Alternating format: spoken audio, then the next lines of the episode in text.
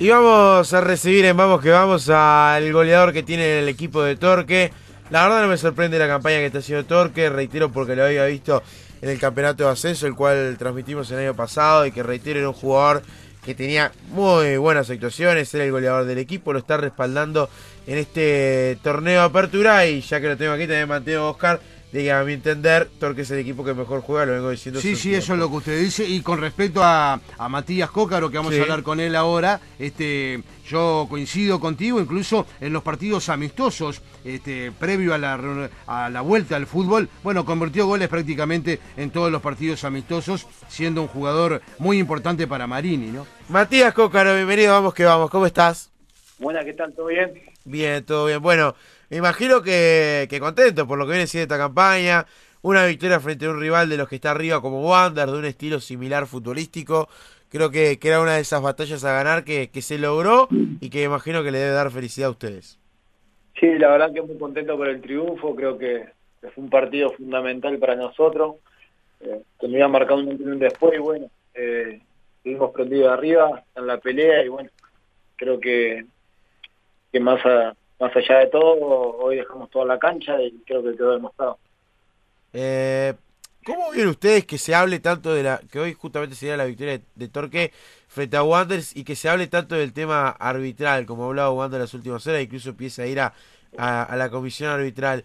Eh, ¿qué, ¿Qué sensación a veces le genera cuando pasan esas cosas?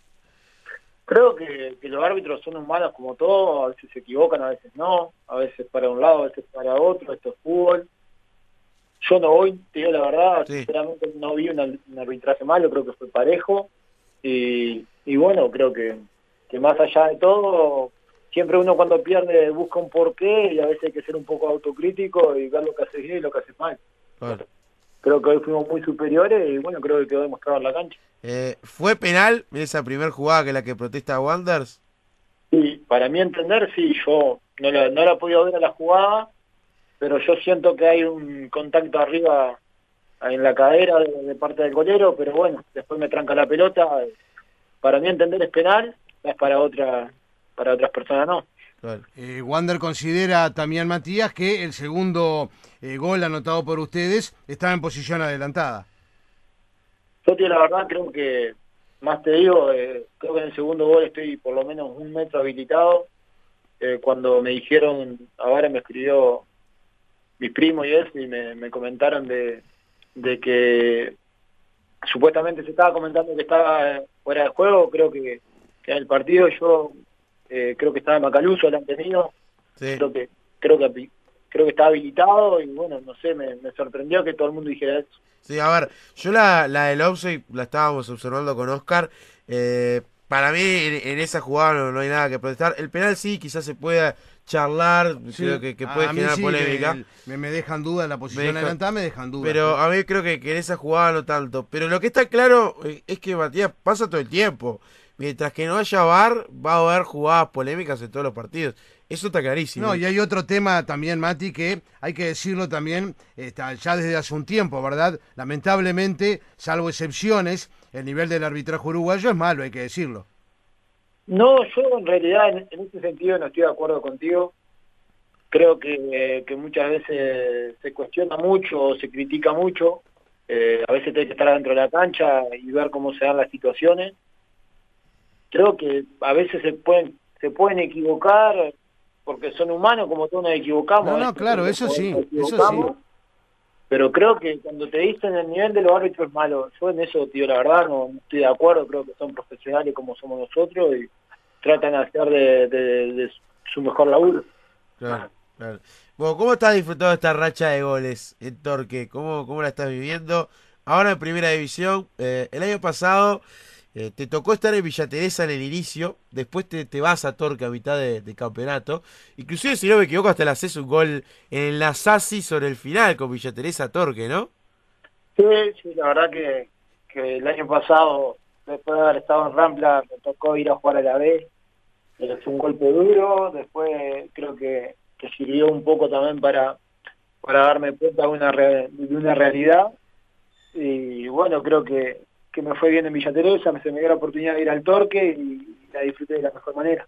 Sin duda, Matías, y ahora ha llegado a Torque, que siempre lo, lo hablamos, eh, con compañeros tuyos, lo hemos hablado con Esquerra, los otros días hablamos con Fiarmarín, es una institución evidentemente dirigida por un muy buen técnico como Marini, que tiene una filosofía de jugar bien al fútbol, ya desde hace tres temporadas en Torque, en el medio el equipo había descendido, pero ahora ha vuelto a ascender, y por sobre todas las cosas, muy ordenada desde el punto de vista económico, incluso por esta colaboración que tiene de parte de City, que evidentemente hace de que ustedes eh, puedan dedicarse a lo que el futbolista debe dedicarse, que es entrenar y jugar, ¿no?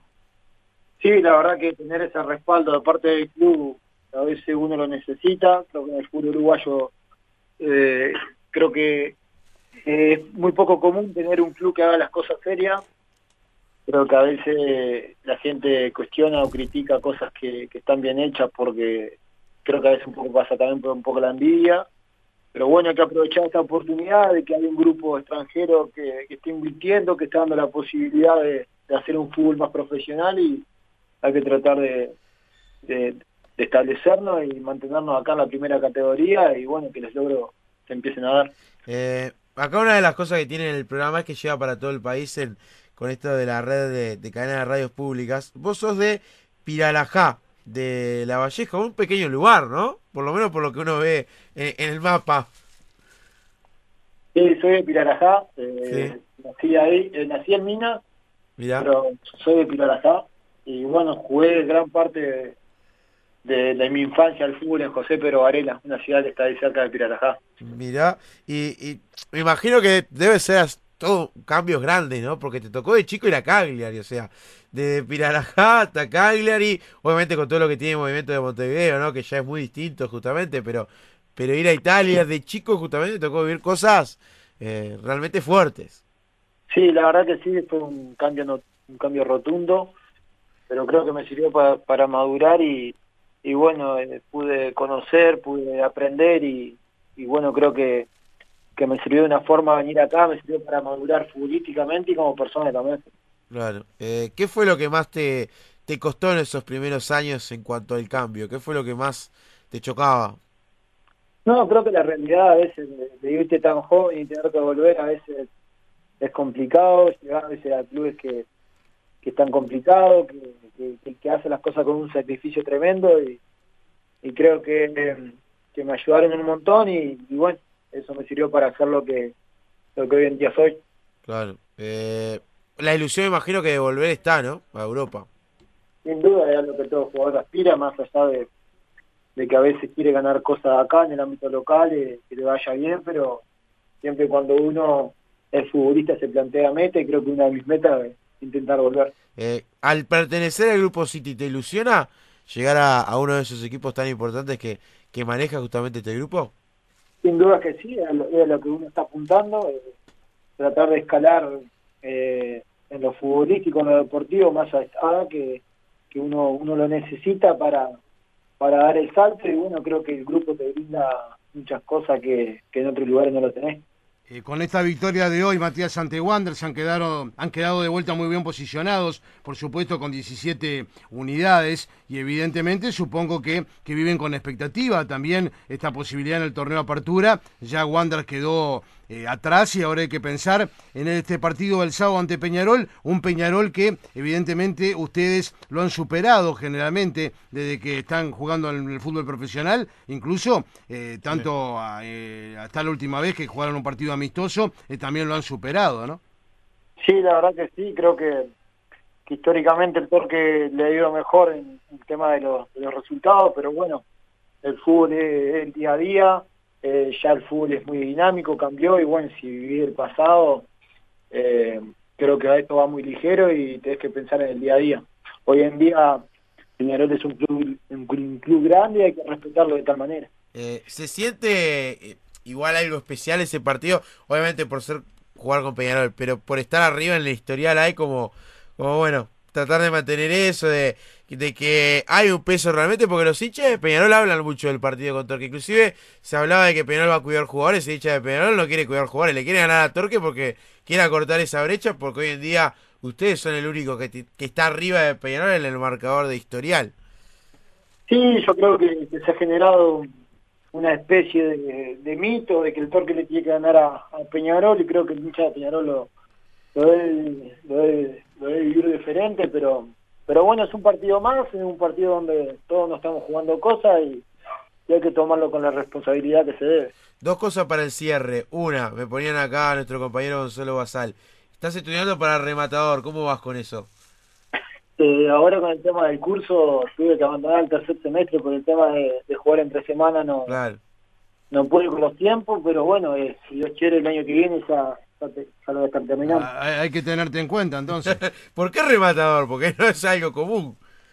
Sí, la verdad que sí, yo desde chico siempre quise quise hacer algo que estuviera vinculado a lo que me gustaba y bueno, creo que, que rematador te brinda la posibilidad de muchas veces de abrir un poco la mente también, sacar un poco la mente del fútbol, cada vez que lo necesita como deportista y, y bueno, tratar de, de, ser un poco más profesional en, la vida, en lo, cotidiano. Lo último, aparte de lo otro que ha generado sensación este campeonato, aparte de los goles, es compartir con Neves el look del bigote. Eso es lo que está hablándose por todos. Se te buscaban esa foto con Neves en el parque. Y el Mono en el arquero rentista, que se ha dejado un bigote similar se también. Está sumando, sos tendencia.